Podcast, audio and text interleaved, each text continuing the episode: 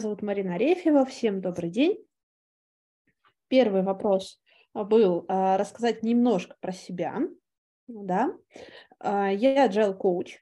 Я, наверное, немного необычный agile коуч. Я занимаюсь ранними стадиями трансформации. Прихожу в те компании, в которых или в те подразделения крупных компаний, в которых есть большое сопротивление или нет опыта с agile и занимаюсь тем, чтобы он появился. И часто это происходит в проектной парадигме, в проектном подходе.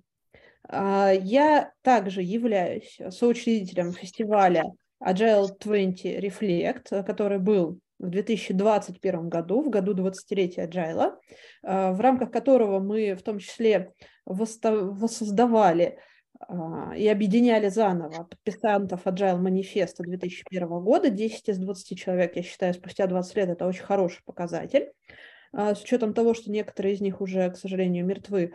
А, и, соответственно, там было более 80, 850 ивентов по всему миру.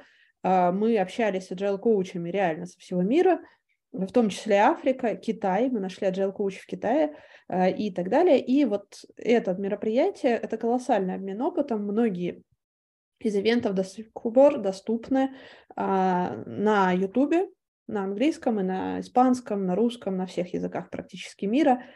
А, и, собственно, именно за это я все время получила а, World Agility Awards. И в своем подходе я использую в том числе построение сообщества вокруг agile как один из драйверов трансформации.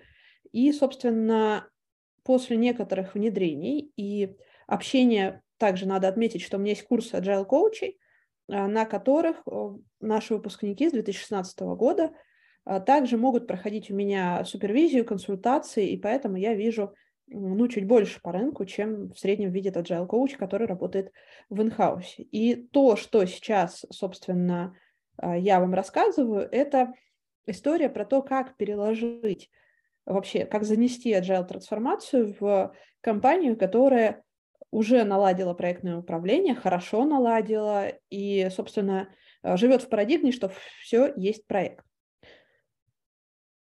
Вот. Так, и почему эта тема? А, Наверное, потому что я очень люблю именно ранние стадии трансформации, являясь внешним консультантом, а, с удовольствием помогаю компаниям, которые, казалось бы, думают, что поезд ушел, и это уже есть у всех, а у них нет, а, которым, может быть, даже местами некоторые прям, прямо говорят мне, что им стыдно, а, могут себе позволить, э, даже не призывая внешних консультантов, бывает, что а, там потихонечку начинать изнутри трансформацию. Конечно же, все же для того, чтобы трансформация прошла успешно, Э, к сожалению, все равно нужны agile коучи, но э, определенный эффект от этого можно получить задолго до э, того, как позовутся коучи, потому что коучи должны кого-то коучить, а если нет скрам-команд, то, собственно, коучить-то некого. И часто бывает, что вот эта вот подготовительная фаза, она реально как в классическом проекте, она затягивается, и многие считают, что трансформация провалит. Вот, и поэтому я бы хотела поделиться этими слайдами. Так, а второй вопрос какой у нас был? А, почему? Собственно, я на него тоже ответила. Итак, ну что, давайте тогда пойдем дальше. А, я уже вижу вопрос. Мы еще не начали, у нас уже очень интересный вопрос. Интересно было бы узнать про использование Agile вне IT-проекта. А, вопрос животрепещущий. А, Agile вне IT существует. С 2017 года даже Scrum Guide и Agile Manifest претерпели некоторые изменения. Теперь никто не утверждает, что это только для IT, но это и раньше было не только для IT. А, при этом а, у меня, например, в 2016 году был, а, была фабрика по производству футболок, которая переходила на Agile. То есть как бы это совершенно не свежая информация. И тем не менее, да, и потом тоже были клиенты. Среди моих клиентов был Северсталь, например, да, совсем не айтишное направление, а именно металлургическое. А, и так далее. А, agile возможен в абсолютно любой сфере, но, да, и очень важно, одним из контрпримеров а, применения достаточно гибкого подхода является случай с авариями на Boeing 737 MAX, которые в свое время сразу практически после выхода запретили в эксплуатации во многих странах мира из-за падение на взлете, соответственно, с человеческими жертвами. Тот случай напрямую не имеет отношения к agile, но имеет отношение к такой, ну, скажем так, э, гибкости и местами расхлябанности, в которой а, часто приводит попытка некачественного перехода на agile. И поэтому, ну, в частности, из-за редких случаев, когда программные ошибки могут вызвать человеческие смерти, в тех сферах, в которых а, это максимально возможно, agile не то чтобы не может существовать, но он не сильно отличается от максимально строгого подхода. Никакой там быстроты, там все так же есть спринты, но это отдельные. Есть такая даже отдельная дисциплина agile, дисциплинированная agile история. А, и важно понимать, что мы должны четко взвешивать, где есть риск, особенно риск человеческих жизней. В том случае, про который я сейчас рассказывала, а, последующие расследования установили, что проблема действительно в программной ошибке с изменением вектора резко сверху вниз, а, и с тем в основном, что задача была делегирована примерно по цепочке раз пять, пока последний участник в цепочке таки не написал код, э, и это был низкооплачиваемый индус. То есть вопрос был скорее в вопросах информационной безопасности, э, экономической, там, не знаю, какой еще, да, когда предоставление доступа стало возможно там, многократной цепочки передач по аутсорсингу, я думаю, что в проектном подходе или не в проектном подходе в данном случае уже не важно.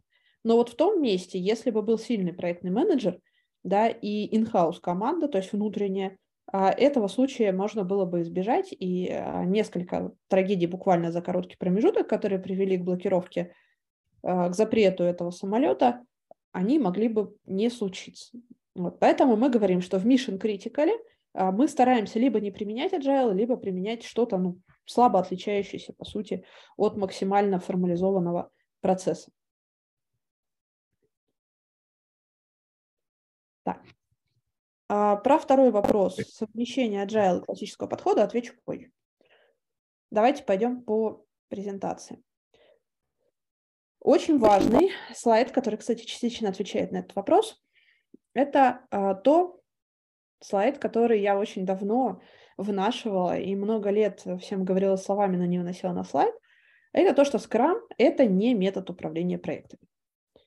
Влияние проектного сообщества очень сильно на территории не только России, но и в целом бывшего Советского Союза. И в связи с этим, судя по всему, в свое время издательство приняло решение э, перевести название книжки в духе «Крепкого орешка». Да, если кто не знал, «Крепкий орешек» на английском называется «Die Hard» – «Умри тяжело».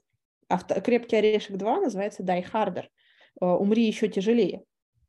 Да, и казалось бы, где там харда, а где крепкий орешек. Так вот, перевод названия этой самой книги про скрам тоже мало общего имеет с этим. Да, вижу вопрос, где можно почитать про то, что Agile стал причиной некачественной разработки Боинга. Что Agile, Agile в этом не обвиняют. Но а, вот это вот неконтролируемое делегирование очень похоже по косвенным признакам а, на влияние, соответственно, гибкого подхода, поскольку мы повышаем вероятность ошибок да, с ускорением. Это может быть и классический проект, проектный подход, но кто-то же должен был допустить, да, э, кто-то же должен был допустить вот это пятикратное переделегирование. Вот, соответственно, вероятность того, что там был agile, достаточно высокая, но это не доказано и нам это, скорее всего, никто никогда не расскажет. И тем не менее, вероятность, ну, скажем так, гибкость да, этого подхода и принятие рисков с релизом без должной проверки случилось. А это часто случается э, при ранних стадиях перехода на agile. Именно при ранних. То есть, когда э, ломается одна система и, еще не до конца устаканена э, другая система, quality гейты там, для циклических выходов и достаточно быстрых новых версий.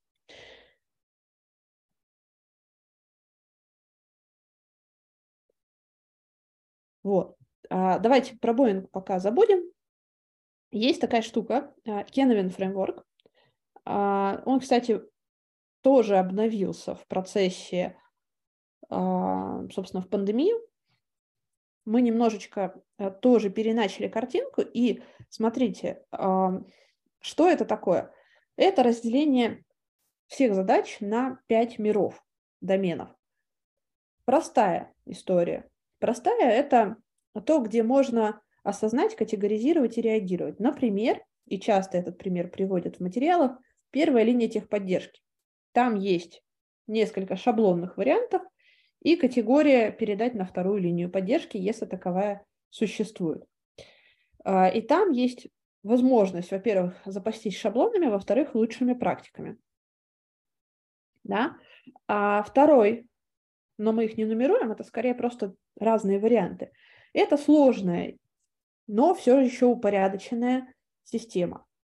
Там нужно осознать, проанализировать, отреагировать на изменения внешней среды. Проектное управление не то чтобы вообще живет только в сложной системе, а, в сложном домене и сложном мире, а, но все же его основная история, она именно там. Проектное управление может неадекватно применяться и в случае работ максимально простых в духе техподдержки. Я видела даже кейсы, когда проекты открывались просто потому, что могут а, чуть ли не на каждое обращение. Вот, обращение проект, обращение проект. А, и проекты могут действовать в запутанной среде, совершенно точно.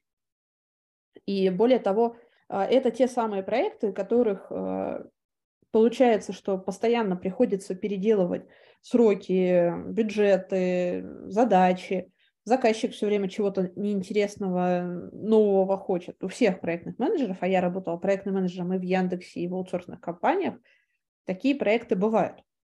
Вот. Вопрос в том, что в запутанном мире не всегда адекватно вообще пытаться распланировать проект. Иногда нужно э, распланировать буквально э, ближайшие 2-3 как раз вот спринта э, и распланировать очень крупноблочно ближайший год ну, там, 6 месяцев, если повезет. Это касается, это всех коснулось и в пандемии, и в случае СВО, да, а, но это, в принципе, возможно и без этих а, внешних форс-мажоров. В некоторых вещах просто нет смысла загадывать дальше, чем покажет эксперимент. Сделали что-то, выложили, проэкспериментировали, приняли или отменили, расширили или оставили, а, и от этого планы могут кардинально поменяться. Особенно это заметно в потребительских продуктах, где нельзя расписать проект идеально, ну, кроме вот минимальной версии продукта, который впервые будет выходить на рынок. Потому что там есть конкретное представление, с чем можно выйти, без чего выйти нельзя. Соответственно, вот в этой как раз запутанной среде а, и есть родное место гибкого управления, продуктового управления, а, которое за собой тянет agile. Обычно это два не очень пересекающихся мира. То есть могут быть проекты в запутанной среде, могут быть попытки в сложной, но все еще порядочной среде а, делать все равно скрам-команда. Ни первое, ни второе обычно не является целевым подходом по причине того, что а, делать сложные проекты – это лишний стресс по переоформлению. То есть когда у вас там чуть ли не целый человек уходит на постоянные документальные работы, это уже перебор. Да, ну если один человек на 100, то, наверное, нормально. А если один человек на 5 занимается постоянным переоформлением, пересогласованием и всяким таким, а я видела такие системы, то, наверное, что-то не так. Может быть, просто вот в этой конкретной ситуации проект вообще сделать невозможно было, и попытались сделать невозможно. Такое случается с крупными системными, особенно металлургическими компаниями, где есть подход «все есть проект», а, и нету вот этих 10-30% э, гибких команд. А, позволю себе привести пример из военной сферы, несмотря на явное отсутствие у меня военного опыта. А, там, тапками не кидайтесь, да, но я, как человек, который изучает подходы в управлении, в любом случае вынуждена изучать, естественно, и источники военных консультантов, да, и, соответственно, базируясь на том, что мне э, говорят коллеги, которые именно с военным опытом, по сути, э, да, Agile – это такой мини-спецназик. Действует автономно, работает в сложной, запутанной ситуации, тогда, когда отдавать приказы э, очень упорядоченные, просто бесполезно. да, а, не для любой задачи совершенно такой спецназик вам вообще нужен. Ну вот вообще не для любой. А, и а, по моим оценкам от 10 до 30% компаний может быть действительно гибкими. И причем я не беру в расчет розничное отделение, если крупная компания, отделы офиса продаж и прочее. Я имею в виду исключительно производственные подразделения, и в основном все же 50% agile мира – это айтишники, только около 50%. Еще значительные проценты – это маркетинг, а, рекламные кампании, ивент-агентства. Могут быть разные другие сферы. А, более того, на Enterprise Agile Russia, конференции, проводящейся компанией Scrum Track, на ней якобы выступали даже люди, которые построили подводную лодку для ВСРФ по Agile. Вот. Честно говоря, я на этом докладе не была и на, этой конф... ну, на, на конференции в тот год, но тем не менее, вот мне авторитетно заявили, что даже такое было. А, что же касается американской армии, да, которая очень любит выпячивать свой agile там, где надо и там, где не надо, а, американские вооруженные силы используют agile не только в разработке IT. Но на, начнем с другого. А, в Штатах, в принципе, в закупках IT запрещено закупать у негибких подрядчиков. А agile – это прилагательное изначально, это свойство объекта гибкий. Вот. Это не существительное не предмет, и, и даже не методика.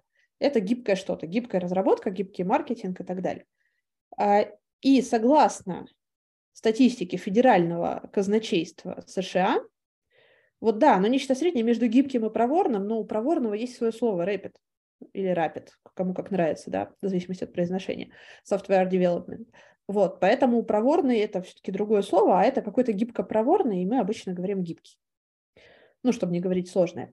А, согласно статистике Федерального казначейства США, проекты не гибкие проваливались в два раза чаще, а, чем гибкие. Поэтому они запретили закупку по негибкой схеме. При этом важно понимать, что а, когда они это утверждают, мы ожидаем каких-то там чудес, а на самом деле чудес нет. Они называют гибкими любые компании, способные поставить новую версию ПО хотя бы один раз в полгода. Все, расходимся, мы практически все гибкие. Вот. Понимаете? Соответственно,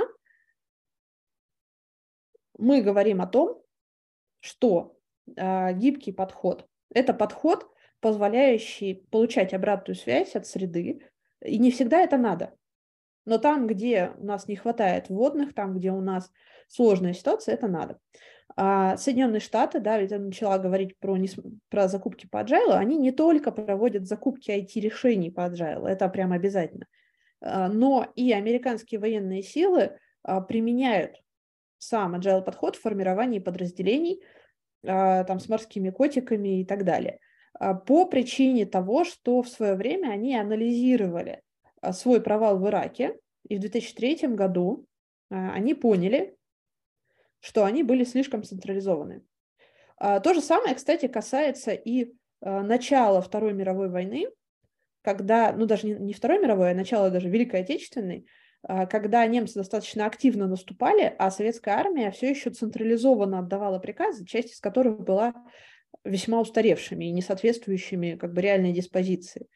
И а, именно принцип свободного приказа а, немецких войск, да, принцип свободного приказа, означающий выполнить цель непонятно как, да, захвати высоту и так далее, и считается их конкурентным преимуществом, позволившим им в достаточно короткие сроки получить ну, как бы воевать против всего мира, если поначалу успешно.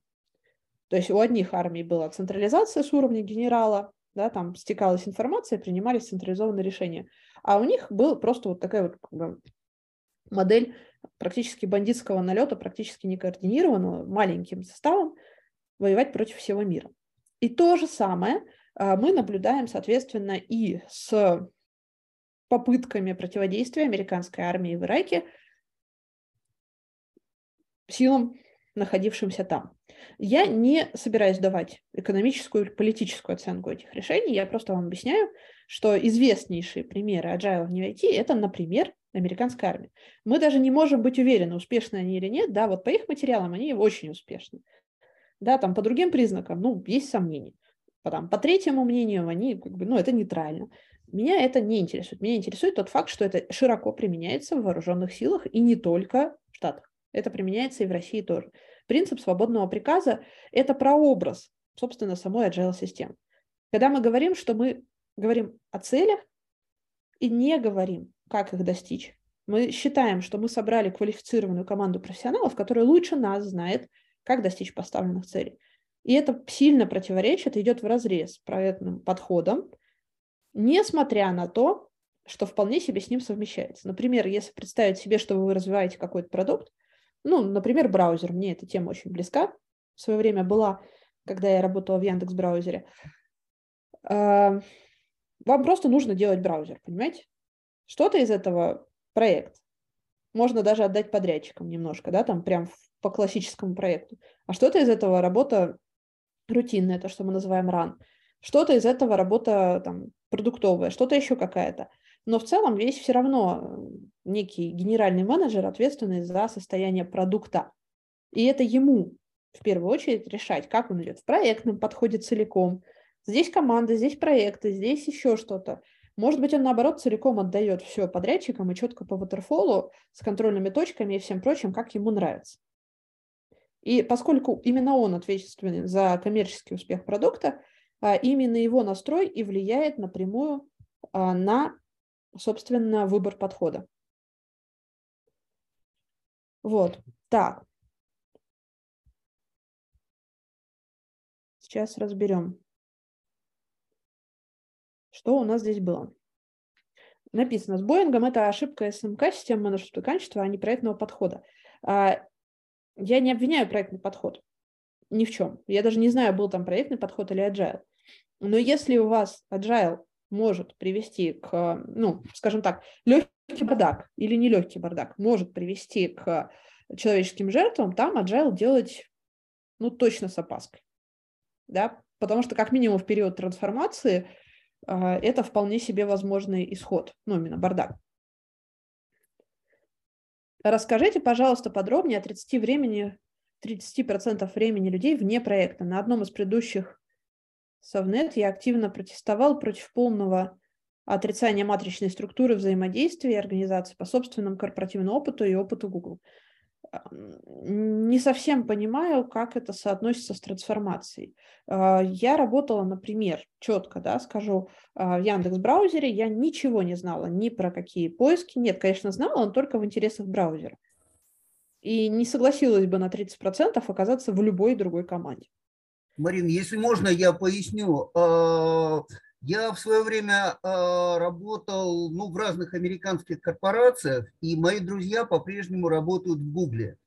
А, там достаточно свободно 30% времени работник, работающий в какой-то структуре или в каком-то проекте, может распоряжаться, приглашать каких-то друзей, открывать новые стартапы. Вот мой коллега из Google вообще говорит, что Google – это большая команда э, из кучи разных стартапов.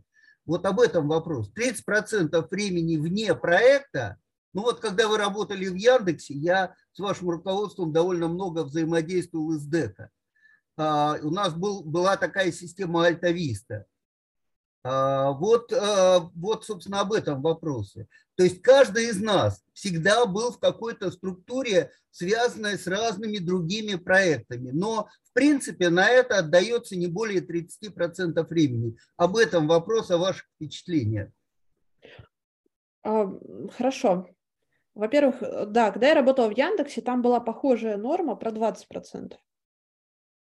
Но поверьте, она работала весьма опционально и не во всех подразделениях. В некоторых подразделениях даже юнит-тестов не было из-за скорости, которая требовалась к выпуску. Да, мы ходили, и нам все прям в коридорах спрашивали, а правда, что у вас нет юнит-тестов? Да, ребят, правда, у нас просрочены все сроки выхода э, в продакшн, поставленные генеральным менеджментом. Ну, нам, правда, не до юнит-тестов. Это наша проблема, если оно будет падать. Потом, когда мы выпустились, мы, соответственно, догнали, да, мы там распаковали эти все там хромиумные юнит-тесты и все прочее. Вот. А о каких 20% вне продукта может идти речь, если человек... Если у вас нет времени, простите, перебиваю, на юнит-тесты, как вы вообще можете работать, это значит, что вы проблемы перекладываете на клиентов. Вот, именно. Когда продукт еще не вышел, когда у него маленькая аудитория, да, там он вот такая альфа-альфа-версия, да, и он еще не гарантирует клиентам качество своей работы, он имеет право на много. Вот, и это про гибкий подход. Понимаете, да? То есть качество того, что не может вообще никогда не понадобиться рынку, это очень сомнительная история. Но там, где качество нужно изначально, обычно agile не применяет. И это не значит, что в agile плохо с качеством, ни в коем случае. Это значит, что в agile мы умеренно и на ответственность, соответственно, генерального менеджера направления или продукта а, можем балансировать между скоростью и качеством, иногда и временно, деградируя в качестве за счет ну, как бы, деградируя в качестве и давая при этом прирост скорости. То есть, понимаете, есть такие сферы, такие моменты, когда вам правда нужно вчера. Да? А вот, ну, просто надо вчера, и все. Потом уже нужно качество. Но, но сначала надо хоть как-то выйти в продакшн. Например, а, заводы по производству масок в пандемию. Да? Я знаю, что некоторые медицинские компании очень срочно там перепрофилировали заводы и переделывали заводы. Э, некоторые маски первое время и рвались, и все, что с ними только не происходило, помните? Ну, вот первый месяц. Вот. То есть мы всегда говорим о том, что перфекционизмом заниматься в agile не получается. Но при этом есть итерации, есть возможность улучшить следующий заход, следующий, следующий. А, и в конечном итоге, если мы вкладываемся в развитие, то качество в среднем будет выше, чем если а, неправильно примененный проектный подход. Когда, знаете, вот такой проектный подход, когда а, проект сделали, сдали, а на сопровождение и развитие резерва не оставили. И потом он еще уходит, э, да, там кто-то ответственный за жизнь после выпуска и клянчит вообще с других проектов ресурсы, чтобы ему хоть там дыры залатать, да? Ну, вот. Простите, как раз замечательный совершенно лозунг э, с прошлого Совнета. Там, где нарушают план, и там, где не заботятся о качестве, начинается героизм, там кончается профессионализм и профессиональное планирование в проекте. Типа того. Ну, да, да а мы коллеги. Я прошу прощения, Павел э, и Марина. У меня просьба. Мне кажется, мы немножечко отходим от темы. Давайте мы к этому вернемся, но в конце нашего вебинара, ладно? Потому что мы по чуть-чуть, по чуть-чуть начали уходить, уходить еще дальше. Диалог очень интересный, но предлагаю вернуться. А, спасибо. А, И в конце, если надо, вернемся к этому вопросу. Ладно? Давайте так. На самом деле это напрямую связано с этим слайдом и с Кеновиным. Очень важно понять в какой-то момент, что agile – это не подход проектного управления и качественного исполнения проекта. Agile – это подход гибкий. Там, где надо, мы настраиваем качество, там, где надо, мы настраиваем скорость, там, где надо. То есть это как бы вариативная история. Это не про скрупулезное исполнение проектов и вообще не про проектный подход. При этом а, в рамках а, гибкой работы над продуктом могут быть проекты. Если руководителю так надо, вот это делаем в скрам-команде, вот это делегируем аутсорсерам по проектам, а здесь у нас вообще там что-то типа канбана завелось и так далее. И очень важно понимать, что при всем при этом мы не должны а, скатиться в хаотичный процесс. А, что такое хаос? Хаос – это место, где а, у вас еще не наработано лучших практик. Хаос – это первый месяц глобальных катаклизмов. Например, да, то, что мы видели с э, пандемией, да, там, с СВО. Хаос – это месяц, э, место и время, в котором нет лучших практик и в котором нет даже возможности проводить исследования. А, Еще это немного про будущее. Например, а, хаос, в хаос могут свалиться люди, которые разрабатывают что-то, которое никогда не было до этого. Например, а, полету на Марс. У нас нет шансов изучить прошлый опыт предыдущих полетов на Марс. А вот на Луну есть. Да? Кто-то может сомневаться, были они, не были. Я знакома с конспирологическими теориями о том, что это все вообще было снято там на студии Голливуда и так далее, но все же возможно. А еще вот видите кружочек в центре про беспорядочность. Да, беспорядочная. Это беспорядок, который происходит в том числе и при переходе между разными подходами. И очень важно, а, что а, нахождение в том или ином домене может быть связано не только и не столько с внешними обстоятельствами, такие как пандемия, такими как пандемия, а, но и с отсутствием компетенций у команды. То есть, условно говоря, найм парочки квалифицированных специалистов и хорошего проекта может вывести задачу из запутанного домена в сложный, если у этого проекта или там у этих специалистов э, будет опыт предыдущего решения идентичной задачи.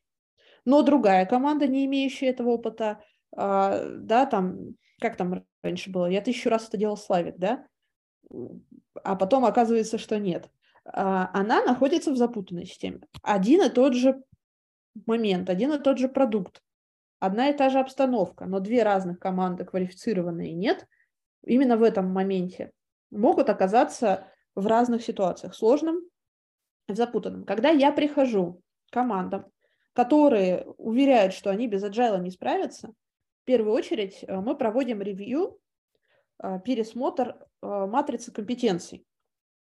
Какие компетенции нужны для того, чтобы работать, какие компетенции имеются, какие компетенции целесообразно нанимать или развивать у команды. И возможно ли упростить систему до классического нормального проекта? Или нам правда нужно а, работать а-ля спецназ в условиях неопределенности? Может, не надо? Да? И любой agile коуч является заодно и специалистом по проектному управлению. И если в компании, не дай бог, хотят agile до проектного управления, мы сначала настраиваем проектное управление. Ну, потому что а, в 70% где-то кейсов, когда они хотят agile и у них нет проектного управления, им на самом деле нужно проектное управление, и только потом чуть-чуть agile. Да, и мы отказываем иногда компаниям, если мы не, ну, то есть некоторые из agile коучей, кто не занимается проектным управлением и не имеет соответствующего опыта, а, можем просто сказать, вам не к нам, вам вот проектное управление, вот вам там к проектной ассоциации и так далее. И мы дружим с проектной ассоциацией, да, и с удовольствием приходим а, в гости на мероприятие. Вот, поэтому не дай вам Бог оказаться в беспорядке надолго, но беспорядок возможен при переходе между уровнями. И э, переход также возможен беспорядочным. Э, на второй части слайда справа вы можете видеть про э, то, что масштабирование agile возможно как вширь, так и вглубь. Это к вопросу о том, что можно не только брать покомандно, э, но и ввергать в некий беспорядок маленькими, только маленький беспорядок порциями, а, собственно, значительную часть компании. И если вы делаете это вширь, то вы ожидаете, что будет временное падение производительности а, по мере приспособления к новым процессам. Например, людей, которых приучили к проектному подходу, вдруг заставить формулировать пользовательские истории.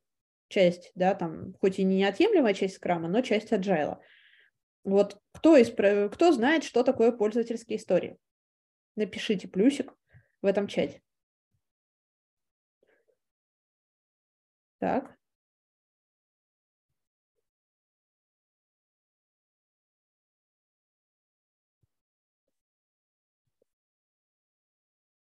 Угу. Здесь присутствует сильно больше людей, да? Я вижу около 31. Угу. И немножечко плюсиков. Пользовательская история – это формулирование задачи от лица потребителя. Это не обращение в техподдержку, это результат исследований. А, и причем это не желание даже потребителя. А, это выявленная его потребность, которая может быть удовлетворена, пользователь от этого будет счастлив, компания от этого заработает деньги – и если компания хорошо это сделает, эту пользовательскую историю, а, то пользователь не только у нее купит, но еще скажет другим пользователям, у которых такая боль. Кто когда-нибудь рекомендовал, не знаю, там, преподавателя английского, там, или еще что-нибудь, да, вот, пожалуйста, пользовательская история. Вас друзья спрашивают, а не знаешь ли ты, где там семилетнего ребенка можно получить английскому? Да? В значительном проценте случаев может прозвучать, например, тот же Skyeng. Реклама не оплачена. А, да? Или еще что-то. А возможно, у вас есть какой-то репетитор, который может подойти под эти критерии. И именно закрытие пользовательских болей, мы слово боль берем в кавычки, а, и, возможно, в случае, если задача будет сформулирована в формате пользовательской истории.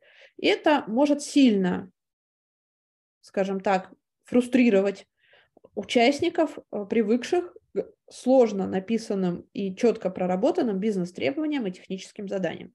Там может вообще в формулировке быть там три строчки. Но квалифицированная команда специалистов вместе с аналитиком, и я настаиваю на этом, некоторые agile коучи могут э, говорить, что аналитики не нужны, но это не я. Я имею опыт работы и с банком, и с телекомом, э, и такого кощунства не произношу никогда. Вместе с бизнес и системным аналитиком могут в процессе проработать этот вопрос. То есть, грубо говоря, а, в Agile мы понимаем, что нам надо. А, иногда прямо в процессе уже работа над пользовательской историей. То есть мы знаем только, а, как сделать пользователя счастливым, а что именно для этого надо сделать, непонятно. Например, пользователь просто хочет какой-нибудь там код отслеживания по ссылке. Существует сразу несколько способов. Можно даже телеграм-бота сделать, да, не обязательно загонять его в личный кабинет на сайте. Но пользователь в здравом уме не может хотеть личный кабинет. Пользователь может хотеть результат, который он получает внутри личного кабинета.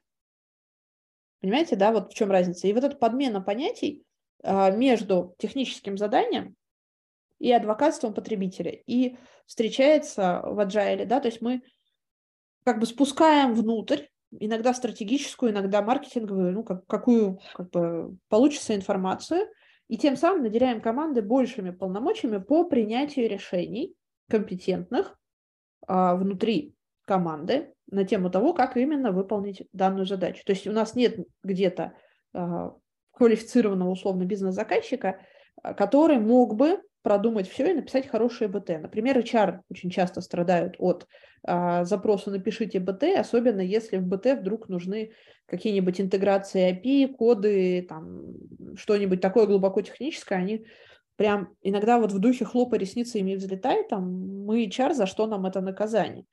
И это только пример, да, таким же может оказаться любое подразделение, и логистика, и маркетинг, и так далее. Вот. И если заказчик просто знает, как сделать хорошо потребителю, но не знает, как именно это реализовать, а, то вот с ним работа с agile гораздо более эффективна, чем тот заказчик, который очень технически подкован и может четко написать вот это, Z там, и так далее. Но это не значит, что это освобождает руководителей и заказчиков от знания техники. Ну, некоторые просто не могут. А, важно, что а, для того, чтобы трансформация взлетела, да, вот здесь вот два пункта. И оба пункта абсолютно важны. Если у вас есть задача сделать что-то, непонятно что, а, там какой-то новый продукт пропилотировать, на который вы БТ будете писать два года, это кандидат в пробы на agile. Если у вас есть что-то, у чего все горит, все непонятно, все ломается, сложно постоянно писать требования, это тоже кандидат на agile. А, если у вас просто хорошо налажена работа по проектному управлению, оставьте их в покое, не трогайте, как минимум до масштабирования трансформации. А, почему нужны скрам-мастера и agile-коучи? Потому что вы не сможете на самом деле нормально выучить, например, тот же английский язык без носителей. А, agile-коуч и скрам-мастер – это носитель agile-культуры, который уже имел опыт работы в гибкой среде. Почитать по Википедии можно. В Википедии на русском языке абсолютно неактуальная информация. Например, а, роль скрам-мастера, согласно Википедии, это хранитель скрам-инвентаря и лидер сервантов. Что мы будем делать с этой информацией? Я так и представляю себя, себе скрам-мастера, хранителем инвентаря и лидером сервантов, видимо, тоже шкафов. Да?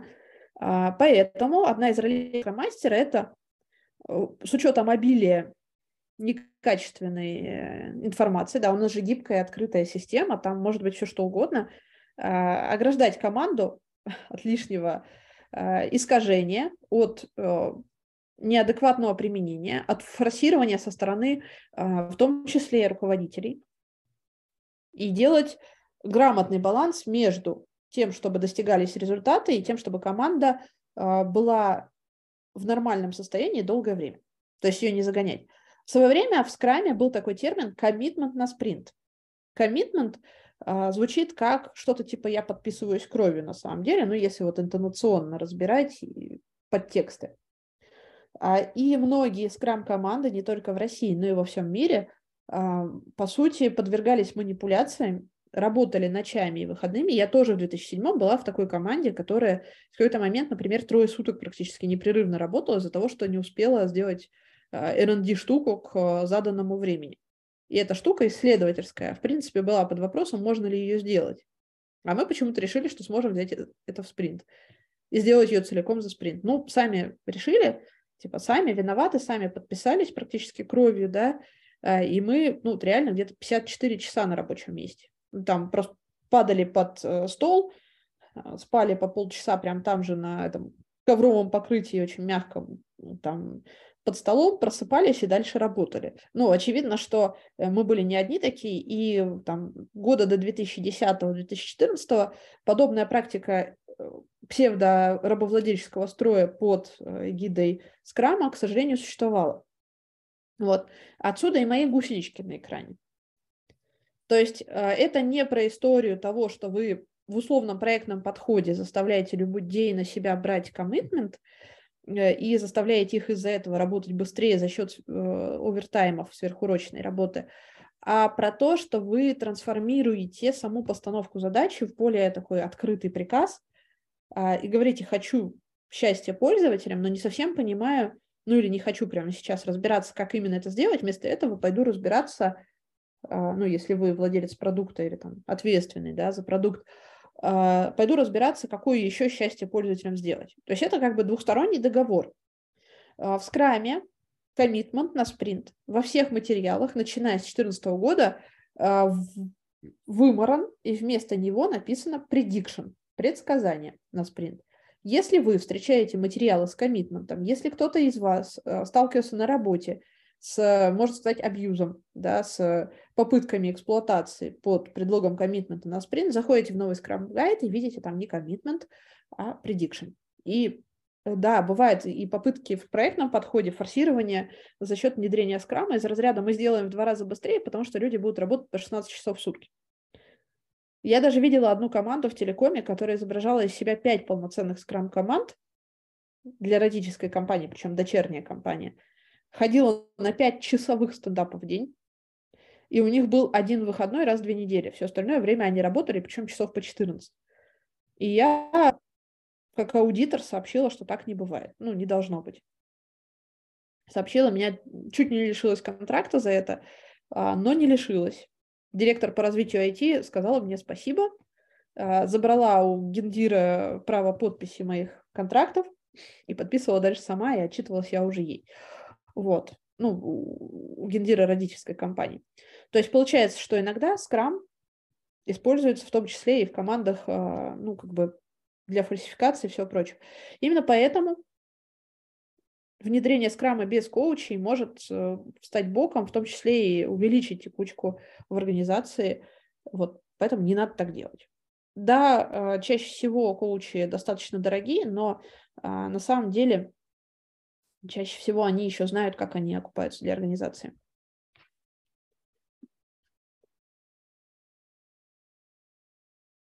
Это попытка превратить agile трансформацию в проект.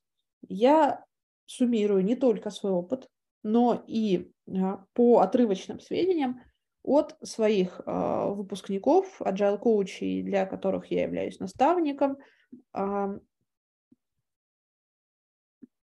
данный слайд нельзя воспринимать буквально как руководство к действию, что вот ровно так это будет идти. Но все же а, некая система, система мною наблюдается. А, во-первых, Agile трансформация – это реально проект в чистом виде. Вот в отличие от Agile продуктов и команд, Agile трансформация – это вот прям проект. Проблема в том, что действительно трансформацию можно начать и сложно закончить, как и ремонт.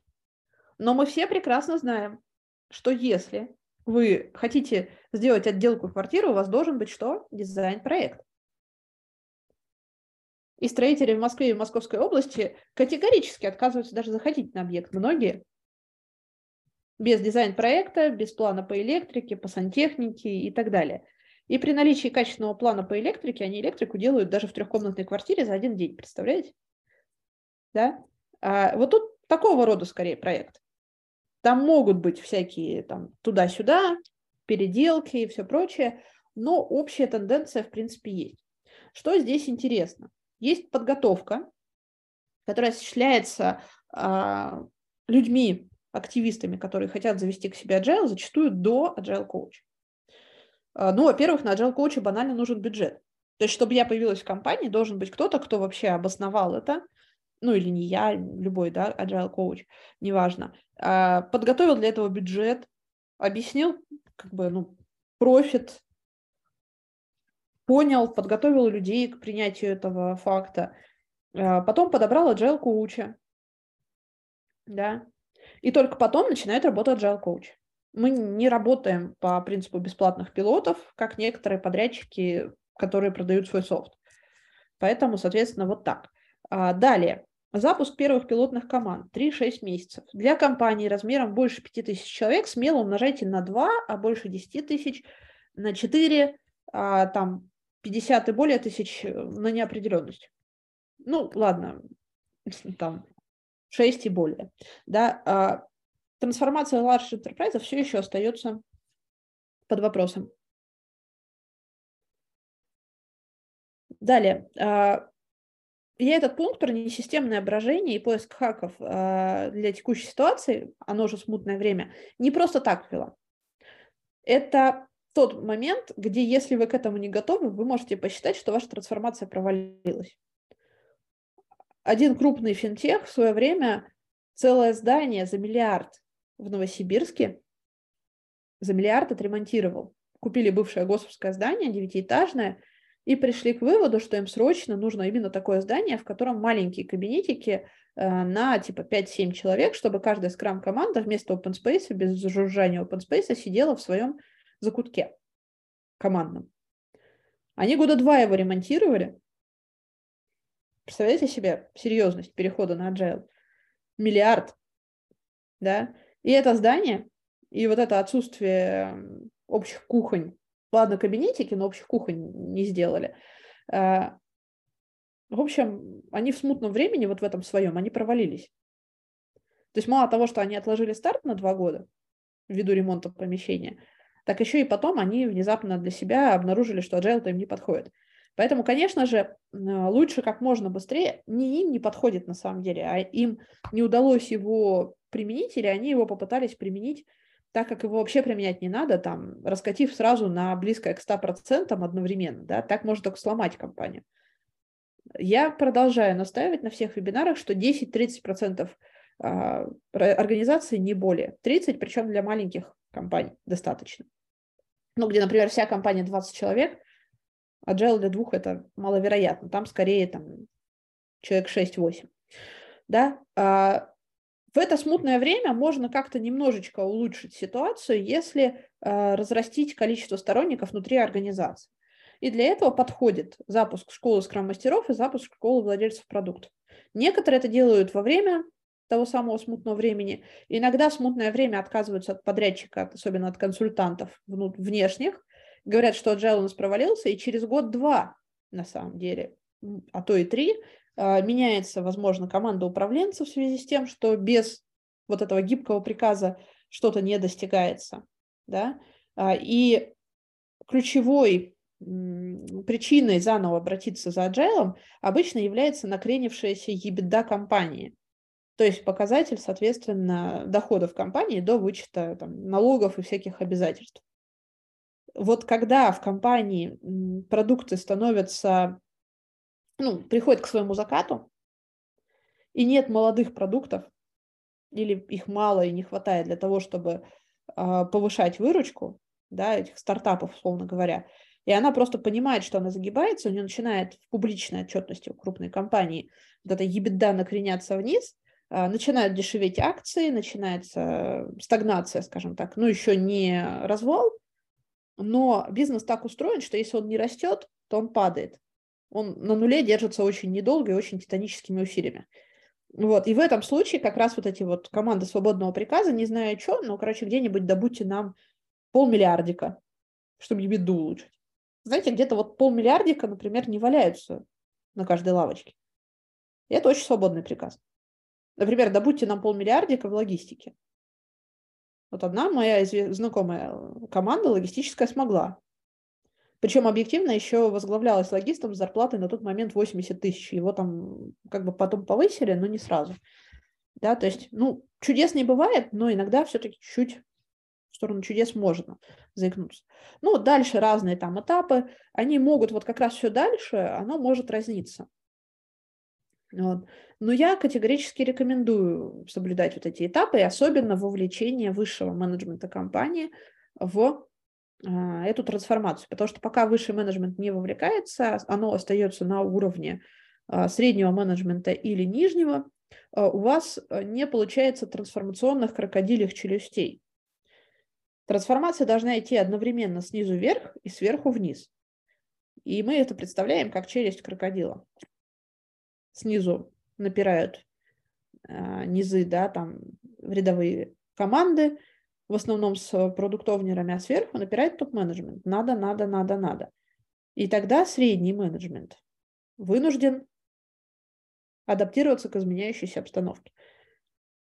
Если есть только снизу или только сверху, даже топ-менеджмент бессилен без давления снизов. В любой трансформации, неважно, agile это или что-то еще. То есть э, саботаж э, неосознанный зачастую стороны среднего менеджмента любых трансформаций, это характерно просто потому, что задача среднего менеджмента другая. Она сохранить действующий процесс, а не сломать его. Да, и они как бы его улучшают, но не ломают. И после того, как вы даже масштабно, может быть, там чуть ли не всю компанию перенарезали в эти скрам-команды, конечно, не дай бог, но иногда и такое бывает, вы можете обнаружить, что вы быстрее бежите все еще не туда. И в этот момент стоит задуматься о продуктовой трансформации, о клиентоцентричной трансформации. Там есть еще варианты инновационный, а, это ML-ориентированный машин learning, да, машинному обучению, еще миллион вариантов трансформации. А, данный слайд здесь только для того, чтобы напомнить вам, что в скраме есть три роли скрам-мастер, владелец продукта, член команды. Но внутри членов команды еще есть роли соответствующей квалификации. А, да, там где-то нужны дизайнеры, где-то еще кто-то. И вот они все вместе на планировании спринта должны собраться, запланироваться. И в конце спринта, видите, красный подарочек, предоставить инкремент продукта. Длительность спринта от 1 до 4 недель.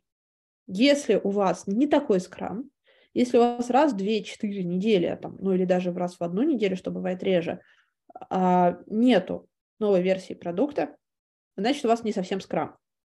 Более того, часто бывает, что у вас не проектный подход. То есть у вас проектные скрепы, скажем так, развалились, и аджайловские скрепы не появились. Вот это самый ужас. И желательно, чтобы так не было по всей компании одновременно, типа мы отказываемся от проектного, теперь у нас agile. Нет, никогда, это вот самый страшный сон. Даже в моей э, практике был случай, когда мы отказ... прям писали заключение э, об отказе от agile и возврате в проектное управление, когда мы, например, обнаружили категорическую нехватку кадров, потребность в матричной структуре по фактическому наполнению кадров у девелоперской компании. Э, и мы обнаружили, например, такой продукт, в котором было половина человека, всего половина человека, он продукт-оунер, он скрам-мастер, и он еще и разработчик. Представляете? И даже тестировщика не был. И в компании вообще даже не была введена матрица компетенций, ну, в смысле, компетенции тестировщика. Он говорит, ребят, вот вам не к нам. Вам сначала тестировщик. Хотя бы завести. Да, и вот это вот, а что так можно было? А, Поэтому внедрение проектного подхода всегда приоритетно. И только вот те 10, максимум 30% организаций, которым а, пересогласование документации по проекту значительно усложнено, да, то есть когда там все меняется чаще, чем имеет смысл пересогласовывать документацию, да, вот примерно там и живет ваш мир свободного приказа. Освобождение проектной деятельности, выход из-под проектного регламента и создание полноценной продуктовой команды полного дня. Команда при этом может быть как внутренняя, так и с привлечением аутстафа, то есть людей, которые тоже как бы разновидность, да, а, на полный день.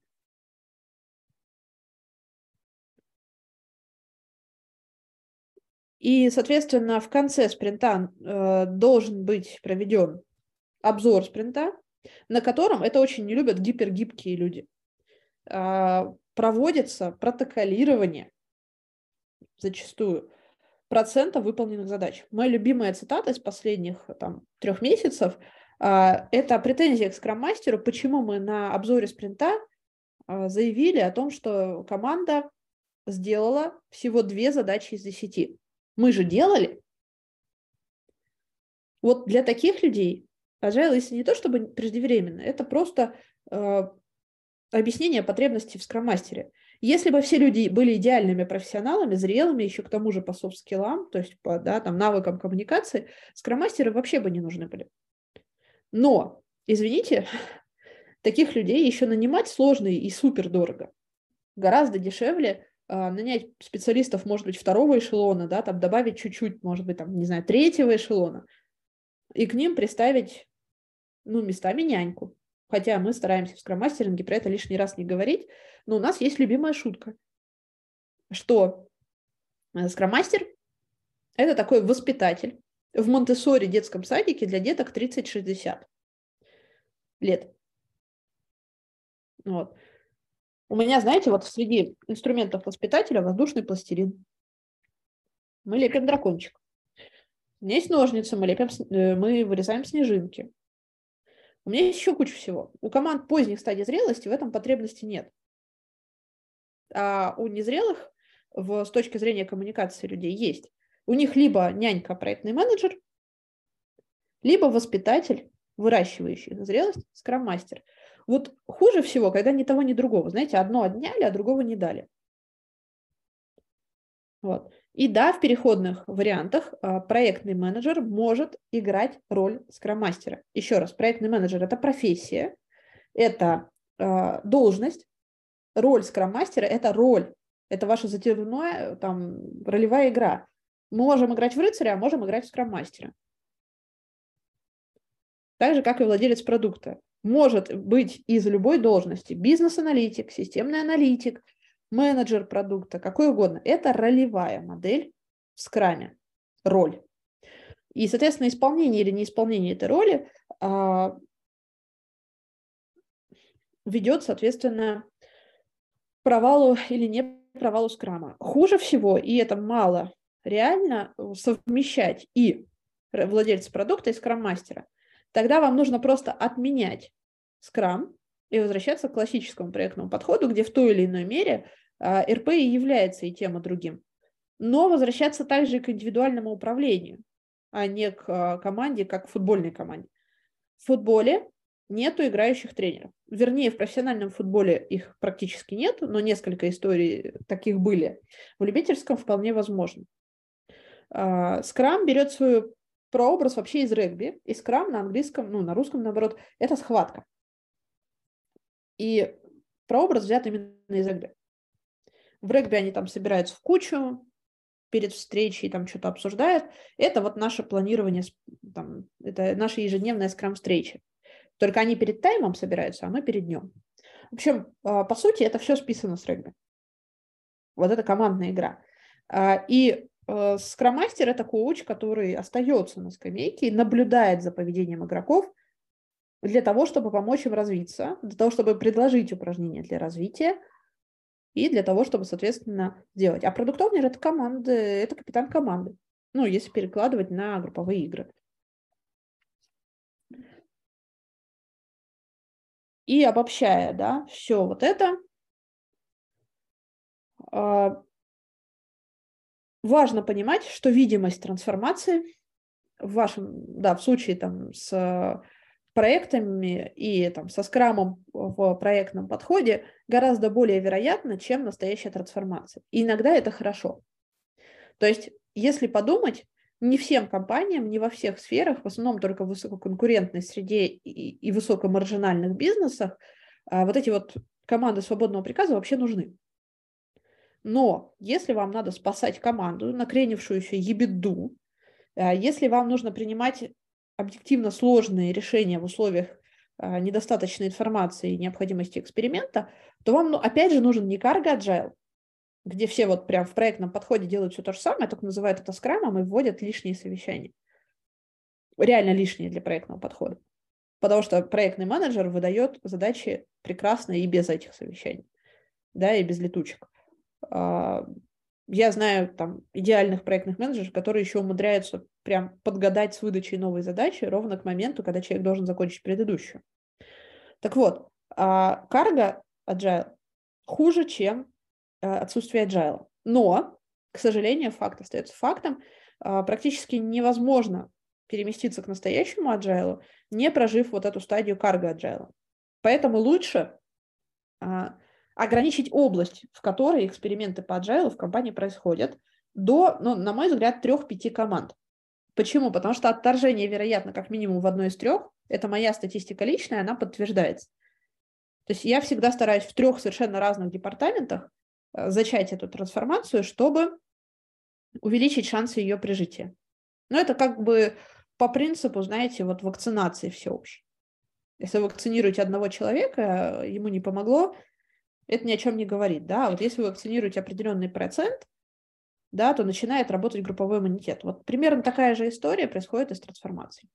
То есть э, вам нужно изолировать на период тестирования этой самой вакцины этого свободного приказа команды, э, вам нужно понимать, что там от одной до трех действительно вот прям а, могут хорошо вписаться, и вам нужно понимать, что первое время они будут ну, заниматься каким-то под, подражанием agile без самого agile. Да и среда еще будет не готова а, выдавать свободные приказы, она будет выдавать техническое задание и требовать э, соответствующие проектному подходу артефакты.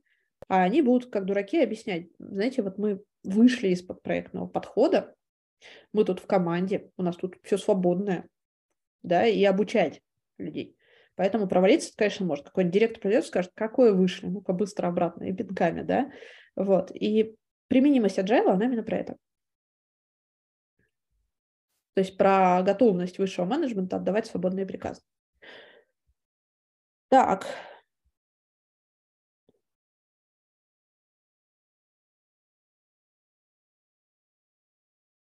Мгм. Вижу, у нас есть явный противник agile гибких приказов. Готов рассказать о практическом опыте. А, Марин, можно я тогда, да, несколько, да? А, ну, во-первых, я так понимаю, что вы практически подошли к концу презентации, да? Да, вот. а, ну, первое, да, мне, лично мне, как не специалисту в agile, это было очень полезно, потому что столько я уже про это слышал, определений слышал, да, там, сфер применения, ограничений, да, даже вопрос в названии, что это такое, да, это тоже, а, как бы сказать, нет единого такого подхода, знаете, как раньше в стандарте было написано, agile – это тире, и дальше расписано. Вот это, вот это, вот, то есть даже этого нет. А, достаточно много мнений, причем мнений весьма уважаемых людей практиков, теоретиков, людей, которые пробовали классический подход, знают его как свои пять пальцев, которые и айтишники, и не айтишники. Вот. Значит, то, что я узнал сегодня, лично мне, да, очень помогло в продвижении, и я услышал некоторые такие а, интересные вещи, с которыми я интуитивно согласен. Вот во всяком случае, первое, то, о чем вы сказали – что если вы хотите, не имея классического проектного подхода, попробовать э, что-то сделать с внедрением agile, вы не советуете это, не рекомендуете. То есть вы э, таким образом, ну как я перевел для себя, да, говорите, ребят, пройдите сначала арифметику.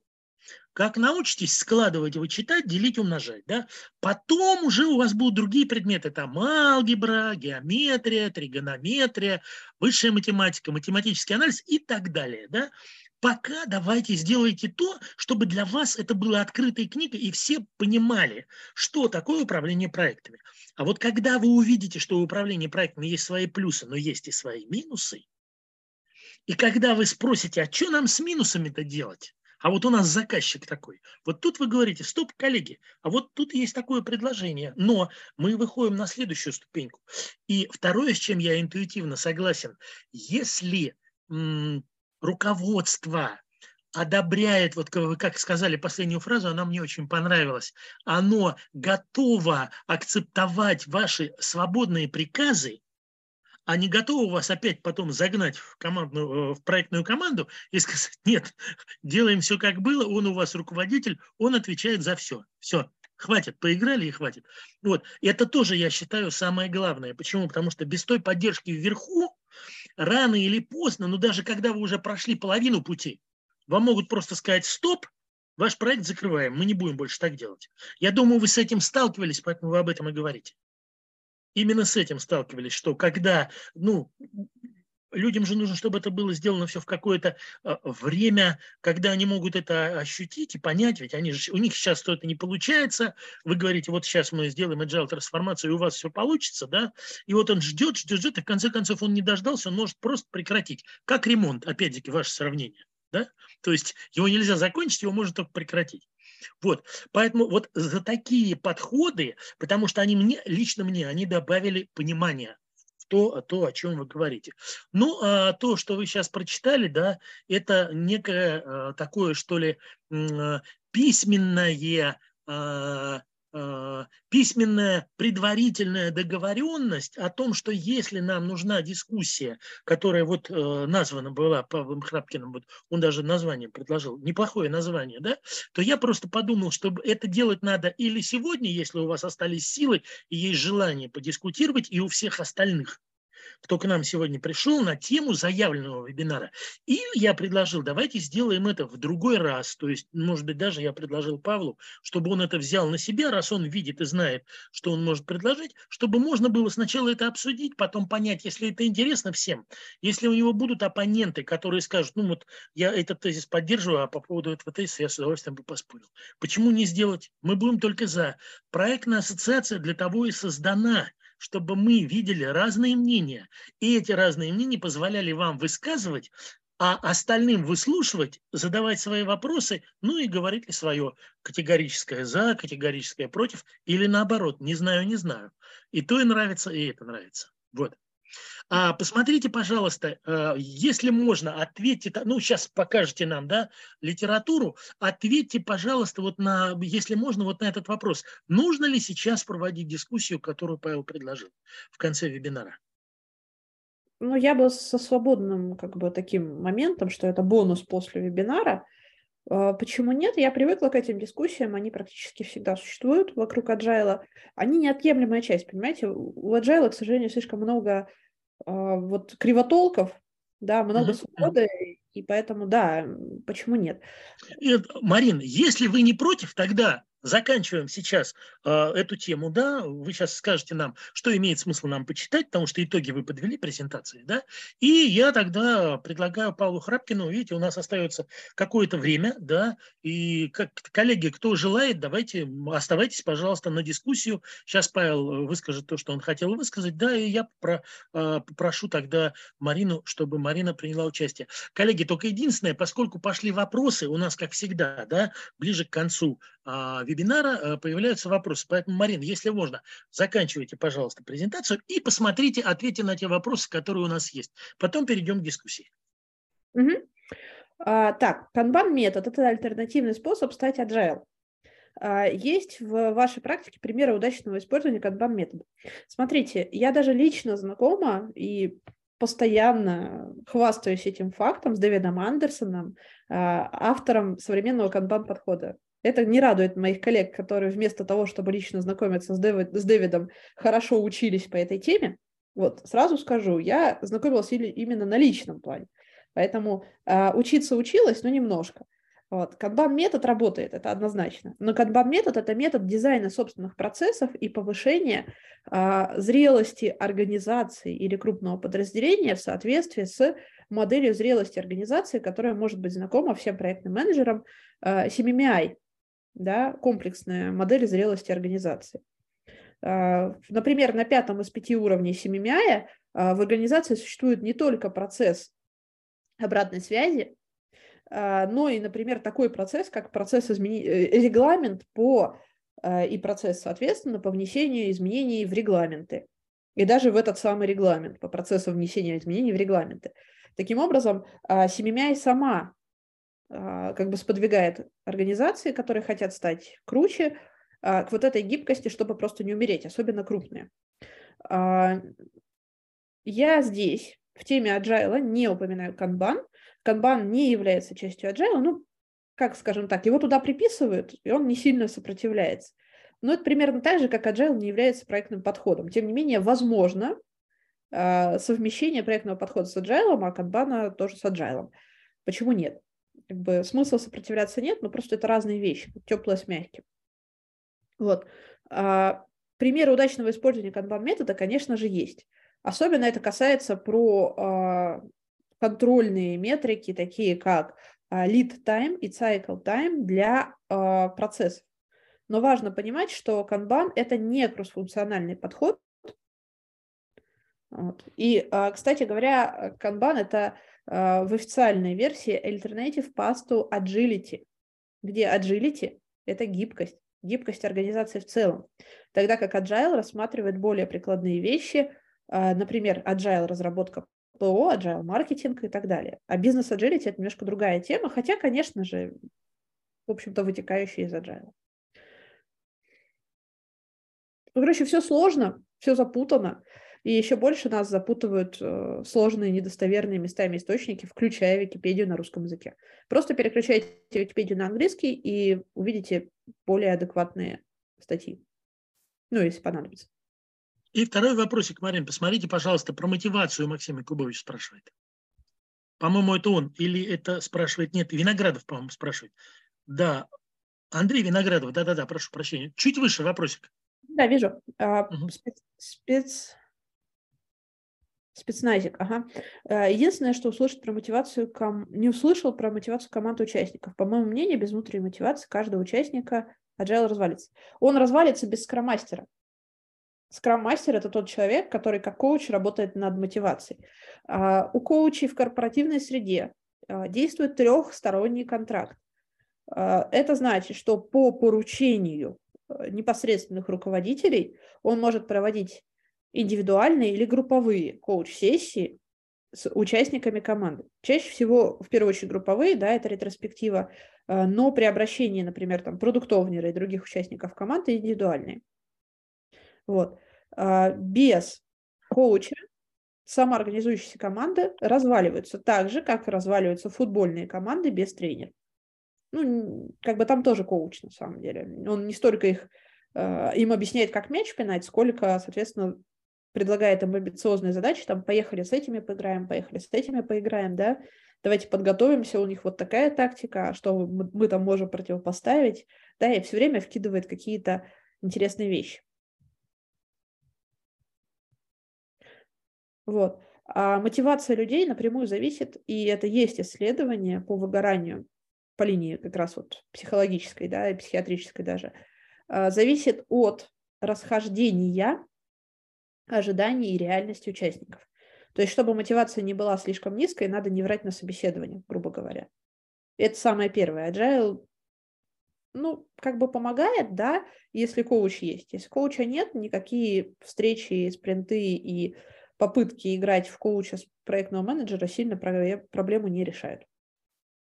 Так, еще было что-то в самом, самом начале, я, кажется, на какой-то вопрос предложила перенести наконец. А, совмещение agile и классического подхода. Как достичь максимальной синергии этих двух подходов при реализации проектов? Вот это вот. Если позволите, еще кратенько расскажу. А, важно понимать, что а, у проекта, как у такового, есть свойства. Объем работ, начало, конец, сроки, ресурсы, деньги, финансы. Да? Ну, это просто из самого определения проекта вытекает.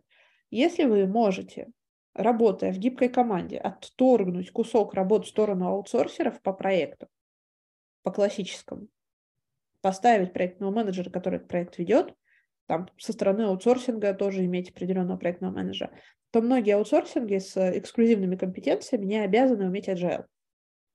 И уж точно они не обязаны включаться в вашу игру и бегать по вашему футбольному полю, в, ну, воображаемому, да, в конкуренции с вашими конкурентами. Они просто физически не вовлечены в вашу компанию, не вовлечены в цели своей компании заработать больше денег а, и делают проекты. Я тоже делаю проекты. Являюсь agile коучем, я даже делала проект по обучению там, того же Норникеля проектному управлению. Это проект. Вот. А, мы точно знаем, agile коучи, когда проект, а когда а, вечно живущий, условно вечно и развивающийся продукт с кучей неопределенностей и так далее.